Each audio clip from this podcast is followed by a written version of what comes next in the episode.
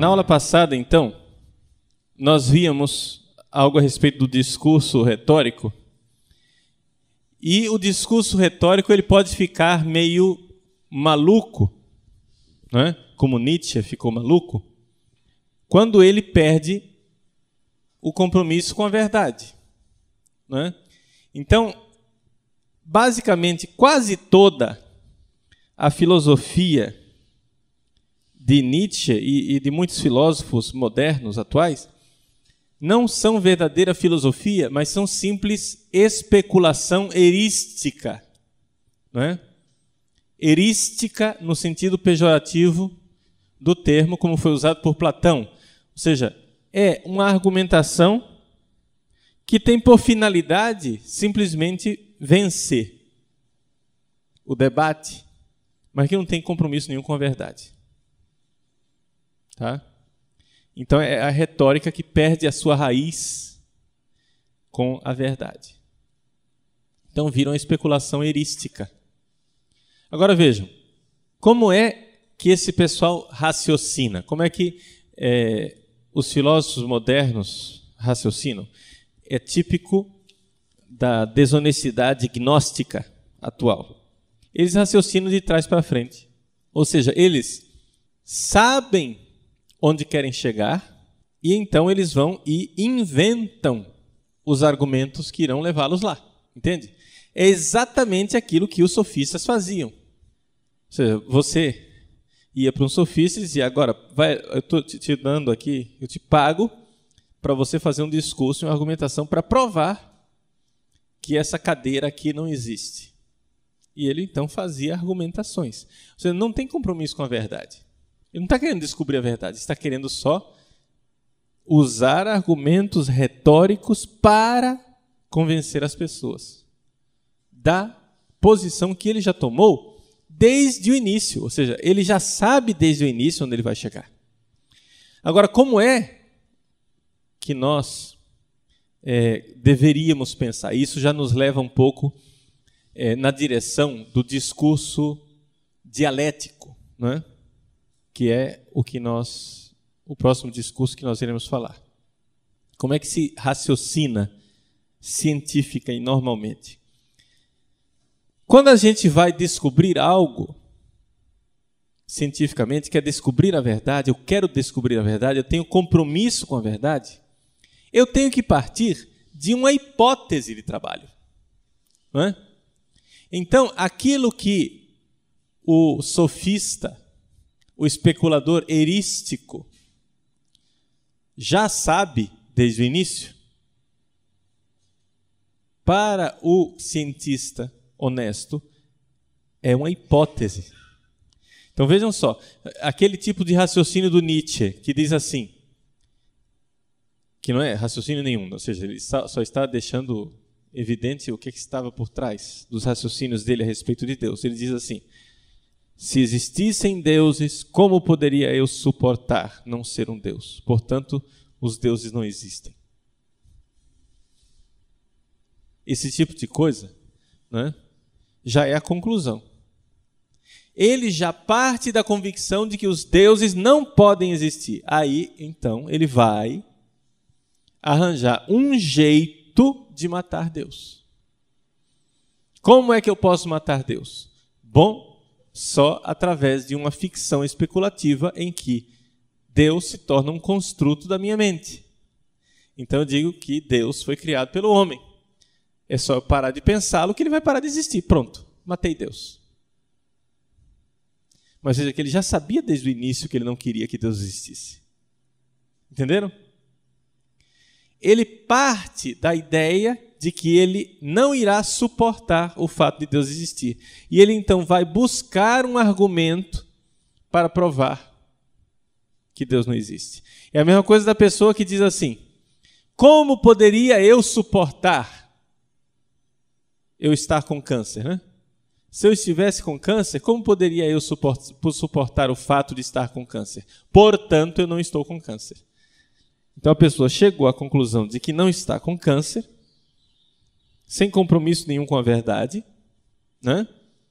através desse raciocínio desonesto, agora então ele irá criar argumentações para provar que ele está certo.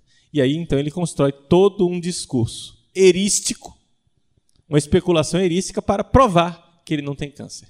Como é que eu vou provar para mim mesmo que não tem câncer? Eu vou na internet, então procuro que em muitos hospitais acontecem erros eh, laboratoriais e o tal exame que eu fiz, que está comprovando que eu tenho câncer, tem uma chance de é, eh, 2% de ele estar errado.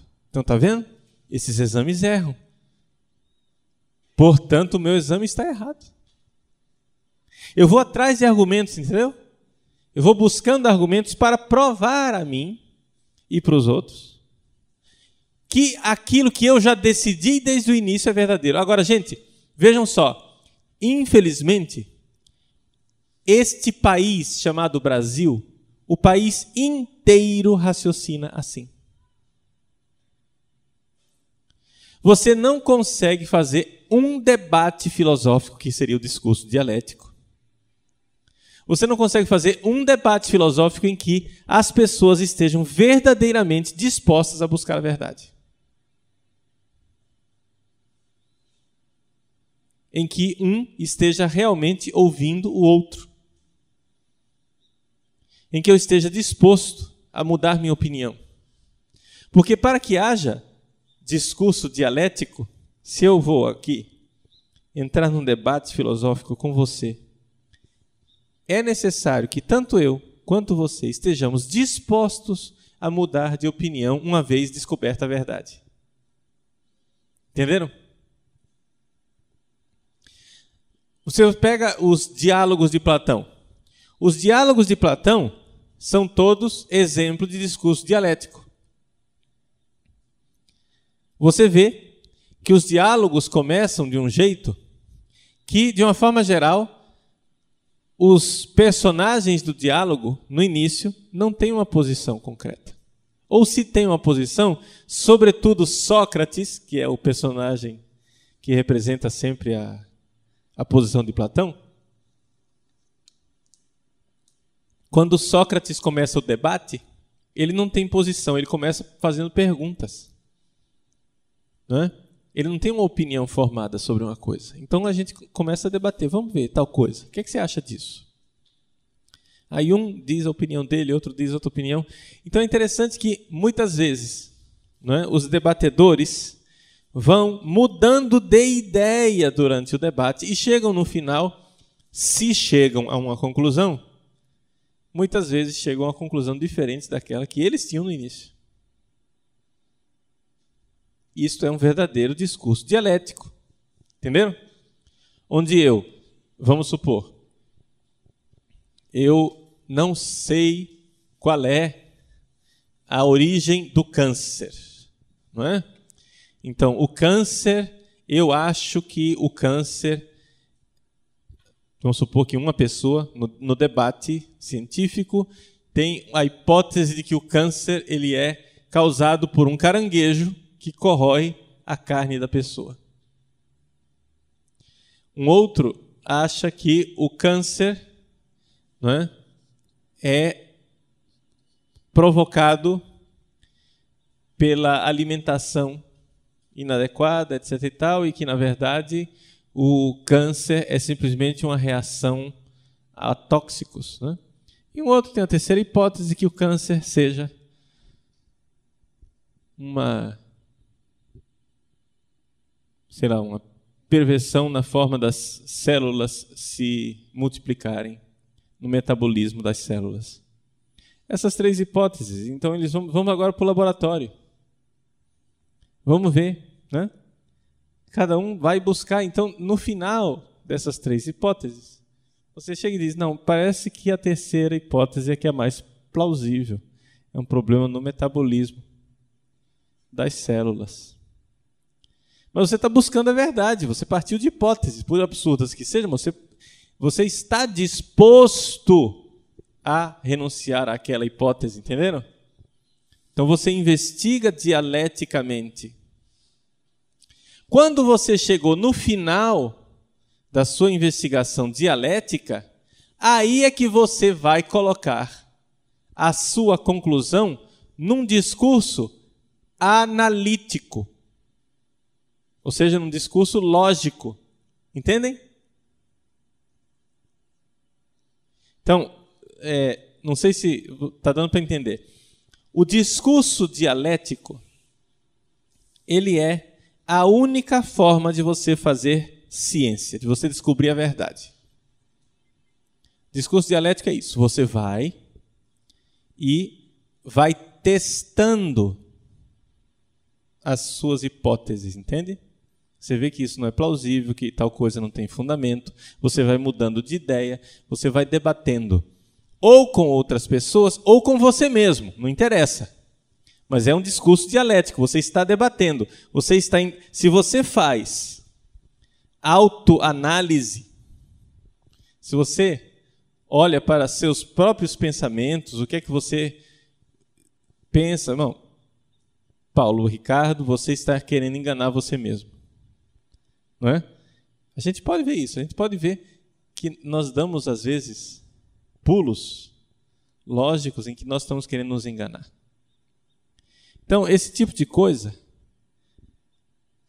é o discurso dialético, onde eu vou debatendo, ou comigo mesmo, ou com outras pessoas, mas eu tenho que estar disposto a mudar de opinião, senão não existe discurso dialético. Porque o discurso dialético tem um compromisso com a verdade, ele quer descobrir qual é a verdade. Existe um debate, ou de mim comigo mesmo, ou com outra pessoa, mas tem que se estar disposto a abandonar a posição original caso a verdade se verifique contrária a ela. Agora, uma vez que nós chegamos a uma conclusão, chegamos a uma conclusão. Muito bem. Vamos testar para ver se ela realmente é verdadeira? Aí você vai e tenta colocar a conclusão a qual você chegou dentro dos passos lógicos, retos, simplificados, que é o discurso analítico. Entendeu? Todo homem é mortal, Sócrates é homem, logo Sócrates é mortal. Isso é o discurso analítico, é já o resultado final. Mas ninguém descobre a verdade com um silogismo. Entendem? O silogismo é somente uma forma de você colocar num raciocínio lógico a verdade que você já descobriu no discurso dialético. Está entendendo? Agora, por favor, eu quero que vocês entendam que discurso dialético em Aristóteles não tem nada a ver com dialética hegeliana e muito menos com dialética marxista. A dialética hegeliana e marxista é uma espécie de automatismo, né? Tese, antítese, síntese, em que o motor da história né? vai levar àquelas conclusões automáticas como se fosse uma máquina de calcular mecânica que vai girando os discos e vai chegar naquela conclusão. Tá? Não é isso que eu estou falando. O discurso dialético de Aristóteles é uma verdadeira investigação. É aquilo que fazia Platão. Eu debato com você, você tem sua hipótese, eu tenho a minha hipótese, quem sabe a gente, no final do debate, chega a uma terceira conclusão que não era vislumbrada, vislumbrada nem por mim, nem por você no início do debate. Estão entendendo? Uma vez que você descobriu aquilo, você não você para verificar se aquela descoberta, fruto da sua pesquisa, do seu debate dialético é verdadeira, você vai e coloca aquilo dentro de uma estrutura lógica que é o discurso analítico, que é a prova final. É o teste final para ver se a conclusão a qual você chegou cometeu alguma algum erro, alguma desonestidade lógica, algum sofisma no meio do caminho. Estão entendendo? Então, quando vocês estudam lógica, vocês não podem achar que aquilo lá é o método de investigação científica. Aquilo, ninguém pensa daquele jeito. Ninguém pensa assim. Todo homem é mortal, Sócrates é mortal, logo. Perdão, Sócrates é homem, logo Sócrates é mortal. Não, ninguém pensa desse jeito. Isso aqui é simplesmente uma estrutura lógica onde você vê em que ponto é que o seu raciocínio falhou ou não falhou. É a comprovação final. Mas o caminho para chegar a essa conclusão não foi esse. Como que você chegou à conclusão de que todo homem é imortal? Não é? Foi um processo indutivo de várias experiências que você teve, que outras pessoas tiveram, né? notícias que você recebe das pessoas, experiências que você tem pessoalmente, é assim que você vê que todos os homens são mortais.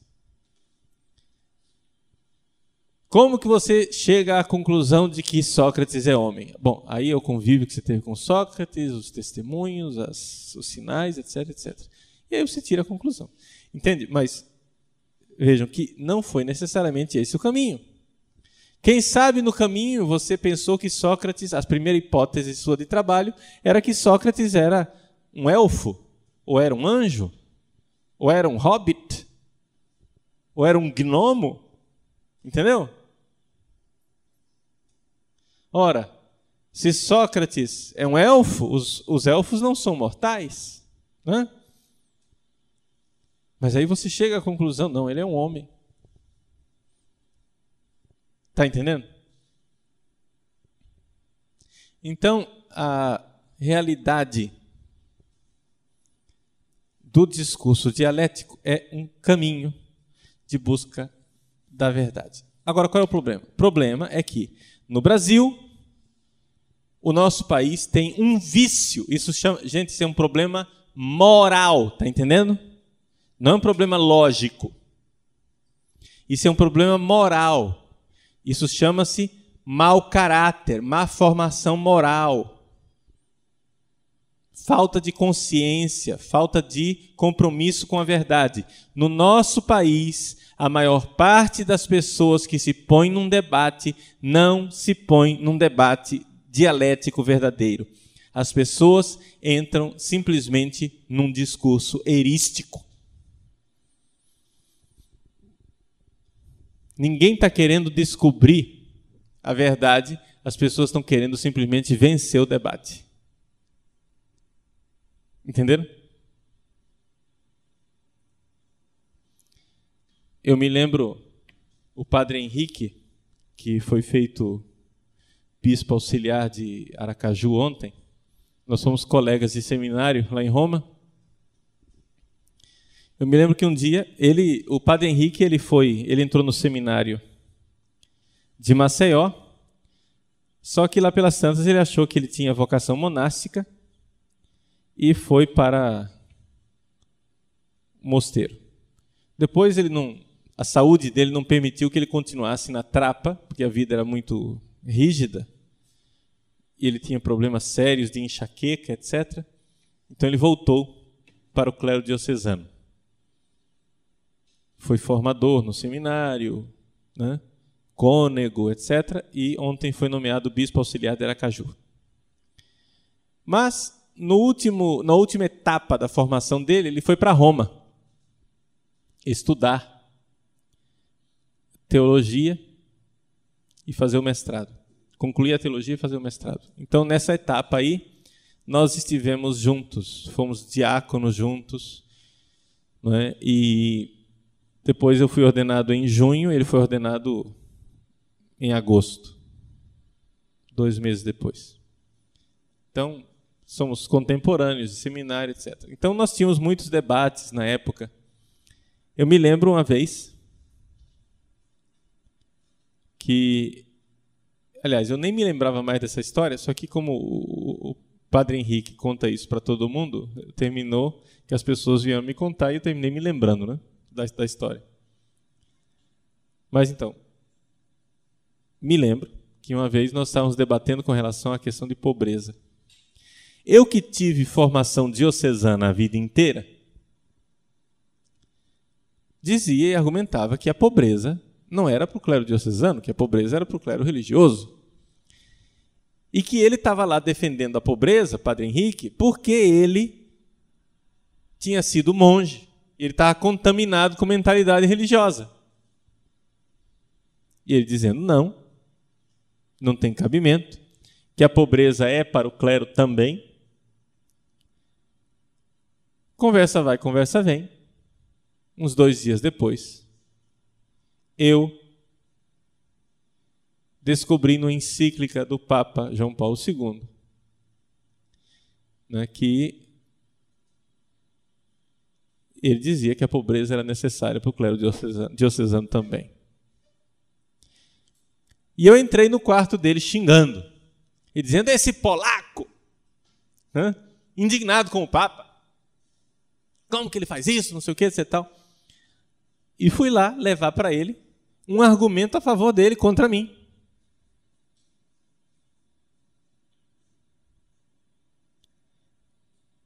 Ele ficou impressionado com aquilo.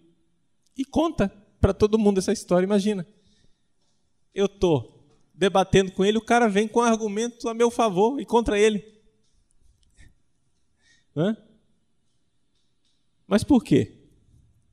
Porque essa é a atitude de quem está buscando a verdade. Eu não estou buscando vencer o debate. Entendem o problema? Se você está procurando a verdade, mesmo que você descubra uma verdade que é contrária à sua posição, você tem que ceder. Se não, gente, isso não é um debate que busca a verdade. Você achou um argumento contra você? Você tem que ser honesto o suficiente de dizer: eu errei. Entendeu? O problema é que no nosso Brasil Guaranil, infelizmente, isso daí vai se tornando cada vez mais raro. Porém, isso deveria ser uma atitude de todos, não é um heroísmo. Não existe heroísmo em você dizer, eu quero conhecer a verdade. Não, isso daqui, gente. O ser humano, em plena consciência de si mesmo, o ser humano só se satisfaz com a verdade. Mesmo que você esteja tentando enganar você mesmo, você sabe que é mentira e você não fica satisfeito com aquilo.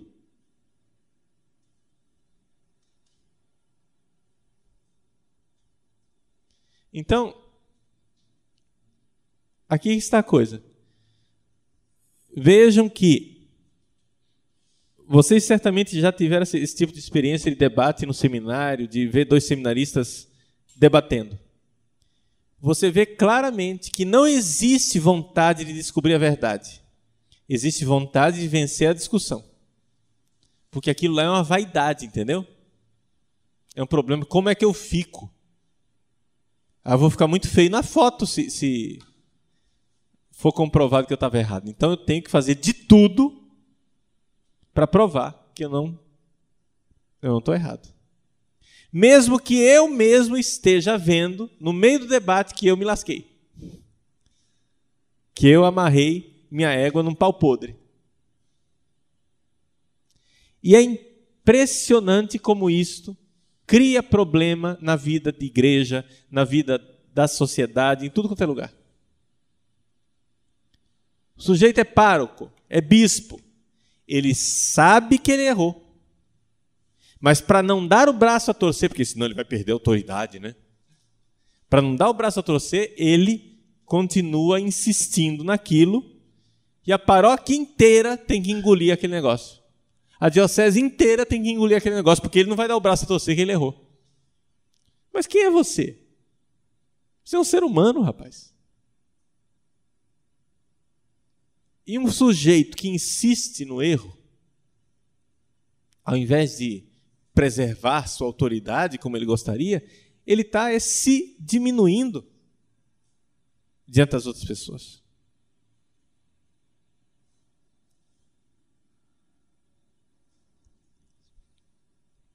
Agora, quando isso é uma realidade pessoal, porque você está, de alguma forma, impressionado somente com a sua habilidade de retórica, você se acha um grande argumentador e é uma vaidadezinha pessoal, etc e tal, esse tipo de coisa cria problema, mas ainda é algo razoavelmente inofensivo se você não ocupa um cargo muito elevado. O problema é quando a desonestidade erística é erigida em sistema lógico filosófico. Então, para isso, nós gostaríamos de ler, para ilustrar isso, gostaríamos de ler um texto de Ludwig von Mises. Esse texto está contido numa obra dele, foi publicado em 1944. Von Mises, para quem não conhece, é um, um economista austríaco. Né? É um iniciador praticamente da escola austríaca de economia. E ele escreveu um livro chamado Omnipotent Government O Governo Onipotente The Rise of Total State and Total War O surgimento do Estado totalitário, né, total, e da guerra total. Então, nós vamos ler esse texto e fazer tecer alguns comentários. Então, neste texto, o que os nazistas tomaram emprestado de Marx, Fomises fala do polilogismo. O que é essa história de polilogismo? Fomises explica com clareza, dizendo que ninguém até o século XIX jamais tinha questionado o fato de que todos os seres humanos têm uma estrutura lógica igual. Né? O logos, a lógica, portanto, aqui nós estamos falando de filosofia da linguagem, né? logos, linguagem, palavra, a lógica. A lógica é igual para todos. Ninguém jamais recebeu notícia de que existisse um povo em alguma ilha remota do Pacífico que viveu há 3 milhões de anos atrás. Ninguém nunca encontrou alguém que dissesse que naquele povo há e não há são iguais. Não. O princípio de identidade é igual para todos os povos, todos os tempos, todas as pessoas. Para todas as pessoas, há é necessariamente igual a A. Não existe nenhum povo que não entenda o que é uma negação e o que é uma afirmação. Quando eu digo A, eu estou dizendo uma afirmação. Quando eu digo não há, eu estou negando. As pessoas entendem isso. As pessoas entendem. Qualquer povo, qualquer língua. Não interessa como você diz não. Se você diz não, non, no, nine, o que for, uk, né? lo, seja qual for a palavra que você tenha para dizer não, não é não. É uma negação. Você está excluindo algo.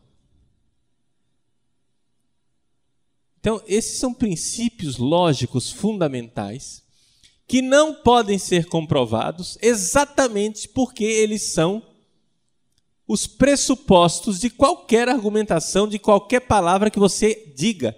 Se você abre a boca, você está pressupondo que A igual a A. Está entendendo?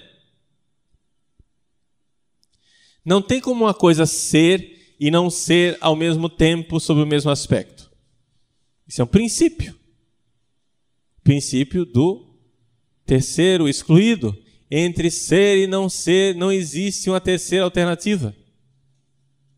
Esses são princípios básicos da lógica humana e isto é universal. Não existem várias lógicas, só tem uma lógica. E, no entanto, isso daqui que parece tão óbvio, no século XIX foi questionado pelo senhor Karl Marx. Ou seja, para Karl Marx, existem várias lógicas. Por isso, poli quer dizer vários, né? Logismo. Existem várias lógicas. Ou seja, para Marx, existe uma lógica burguesa e existe uma lógica do proletariado. E o que acontece? As lógicas de cada uma das classes expressa a ideologia. Então, o que é uma ideologia? Muito cuidado com essa palavra, quando vocês usarem essa palavra. Por quê? A partir de Karl Marx, a palavra ideologia tornou-se pejorativo. Tá? É uma palavra ruim. Você diz para uma pessoa: qual é a sua ideologia? A pessoa vai ficar ofendida. Por quê? Porque a pessoa não quer ter ideologia. Ela quer ter uma opinião séria, verdadeira. O que é, o que é uma ideologia para Karl Marx? Né? O Fomises define bem claramente aí no texto. Esta palavra significa, no contexto da filosofia marxista, um disfarce dos interesses egoístas da classe social a qual pertence o pensador. Então você é burguês? Você é pequeno burguês? Não é? Você vai pensar, porque para Marx o que move as, as pessoas é a questão econômica, não é? Então você vai pensar a partir dos seus interesses de classe. Então, você que é burguês terá uma lógica burguesa, não é? E esta lógica burguesa significa que eu, que sou proletário, não posso debater com você. Por quê? Porque se eu debater com você, eu estarei entrando na sua lógica burguesa. Então, quando eu estou com um burguês, eu não posso debater com ele, eu só tenho que denunciar, desmascarar. Eu denuncio. Esta lógica é burguesa. Entenderam? Esta lógica é burguesa. É o que aconteceu, por exemplo, comigo lá em Campo Grande. Eu, naquela época, nem. não entendia nada de marxismo. E eu era padre recém-ordenado e fui convidado para orientar a semana filosófica da Universidade Católica Dom Bosco. Então eu era o, o assessor, né? o palestrante. Muito bem, eu fiz a minha palestra né? e depois abri para o debate. Como eu, na minha palestra, tinha destroncado, através do pensamento do padre Henrique Cláudio de Lima Vaz, eu tinha afrontado diretamente o pensamento marxista. Né? Eu me lembro que houve um, um mal-estar na plateia, até que um barbudinho se levantou. Não conheço, digo barbudinho porque tinha barba. O cara foi lá até o microfone. E então, enquanto eu debatia com as outras pessoas, ele pediu a palavra. Pensei que ele iria dirigir uma pergunta a mim. Mas ele pegou o microfone, voltou-se para a plateia e disse: Pessoal, esta lógica é burguesa. Se vocês continuarem ouvindo ele, vocês vão ser obrigados a estar de acordo com ele. Entendeu? Eu, na época, não entendi essa atitude completamente irracional eu respondi para ele dizendo: Olha, meu filho, você pode ter raiva de mim, tudo que você quiser, mas os meus argumentos continuam de pé. E você vai ter que derrubá-los. senão eles continuam tendo validade. É que eu não sabia, naquela época, que existia esse absurdo, essa maluquice chamada polilogismo. Ou seja, eles acham, quando você começa a argumentar, você pode ter o melhor argumento do mundo. Eles irão colocar tampões de cera nos ouvidos, não vão ouvir você, porque se você argumentar e eles ouvirem seus argumentos, você vai, eles vão ficar necessariamente de acordo com você, porque a sua lógica é burguesa. Eles vão estar entrando na sua lógica burguesa. Então, a lógica burguesa não deve ser debatida, deve ser denunciada.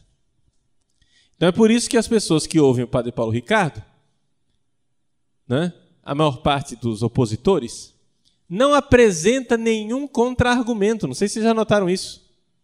Eles simplesmente dizem que o Padre Paulo é conservador, burguês, alienado, defensor do capitalismo, da estrutura opressora, etc. São só denúncias dirigidas à minha pessoa e não aos meus argumentos.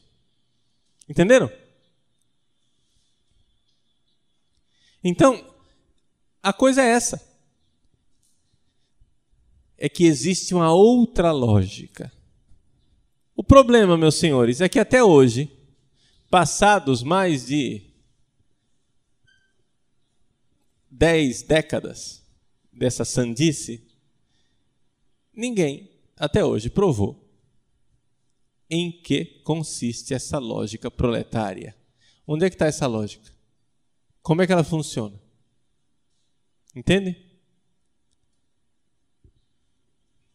Essa coisa de criar uma lógica especial é? simplesmente é aquilo que nós comumente chamamos de desonestidade intelectual. Você está fugindo, você sabe que você perdeu o debate, você sabe que você não tem argumentos, mas como você é um gnóstico que odeia a estrutura do real, e você quer, de qualquer jeito, a toda força, mudar o mundo, porque o mundo está errado, e você, o pequeno demiurgo, o deusinho, sabe como é que o mundo deveria ser, você é o grande conselheiro de Deus, né? então você não vai aceitar essa lógica sistêmica né, da filosofia tradicional. Então, nós vimos nesse texto que o polilogismo é simplesmente uma mentalidade de trapaça, não é? É a única coisa que resulta disso. É um fanatismo onde as pessoas acham que são super inteligentes e que alguém que discorda de mim está necessariamente errado numa outra lógica. Mas que a minha lógica é aquela que vale. Né? E, portanto, os outros devem ser denunciados. Então, tem dois tipos. O proletário, que por acaso está pensando de forma burguesa, é um traidor.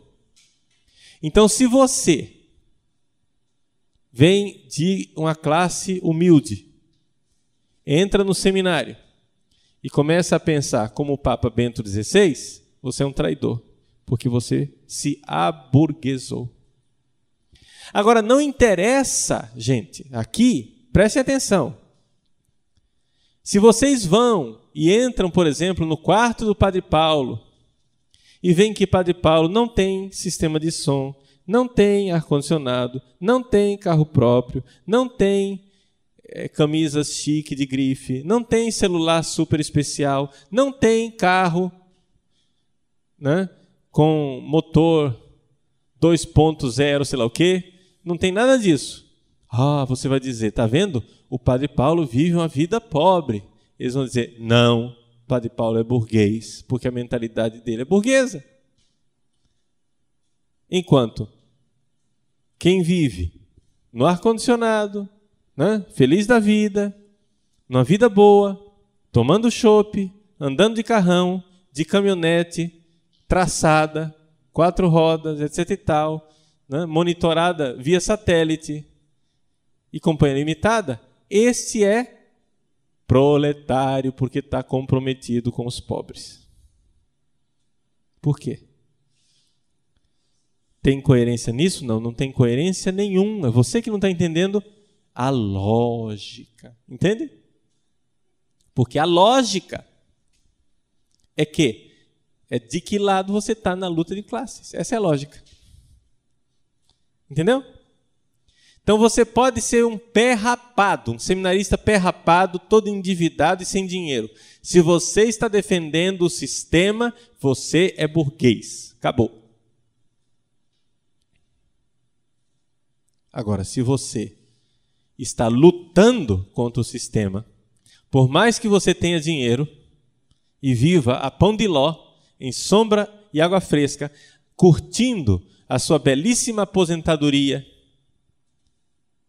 de funcionário público, né? muito bem, debaixo do Estado Papai Noel, em que você está aí completamente né, protegido, você é dos nossos, você é revolucionário, você é proletário, você está a favor dos pobres, porque, porque, gente, estar a favor dos pobres para esse povo não é se importar com os pobres.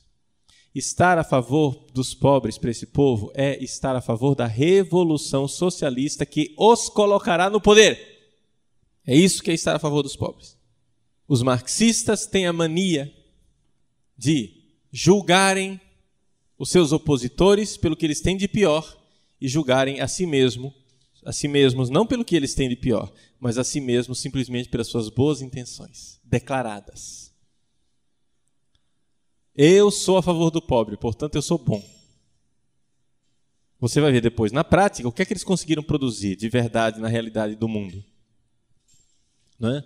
Na prática, a única coisa que os socialismos conseguiram produzir em 150 anos de barbaridade é assassinatos e uma belíssima milhões de assassinatos e uma belíssima classe, né, da nomenclatura, ou seja, o pessoal que é do partido, que está muito bem alocado no Estado e está e passa bem, obrigado. Você vai ao socialismo real, tá? Porque o que acontece é isso. Eles querem, é assim. Eles querem julgar. Pega, vamos supor, a Igreja Católica. Nós iremos julgar a Igreja Católica como? Não por tudo aquilo que ela é e ela fez na sua história. Não. Nós iremos escolher eventos ruins da Igreja Católica, elementos ruins, e iremos condená-la por aquilo que ela fez de ruim. Eu não vou fazer um balanço geral né, dos frutos positivos e negativos e julgar de forma adequada como deveria. Não, não. Eu vou pegar a Inquisição, né? Eu vou pegar os abusos sexuais de Alexandre VI. Eu vou pegar o crime dos padres pedófilos. E aí eu vou julgar a Igreja Católica. A partir disso. A partir do que ela tem de pior. Agora, o socialismo não. O socialismo eu irei julgar pelo futuro hipotético que ele advoga. Não importa se eles têm nas costas 100 milhões de mortes, como está escrito e comprovado no livro negro do comunismo. Não importa. Eu não vou julgá-los pelo passado deles. Eu não vou julgar os socialistas por, pelo fato de que a única coisa que eles conseguiram nas revoluções que fizeram é uma classe, uma nova elite dirigente e os pobres continuaram pobres como sempre e sofrendo como sempre, lascados como sempre. Não vou julgá-los por isso eu vou julgá-los pelas suas boas intenções futuras. Porque se eles matam as pessoas, é por amor à humanidade para construir o belíssimo socialismo que a realidade não mostra minimamente que será possível.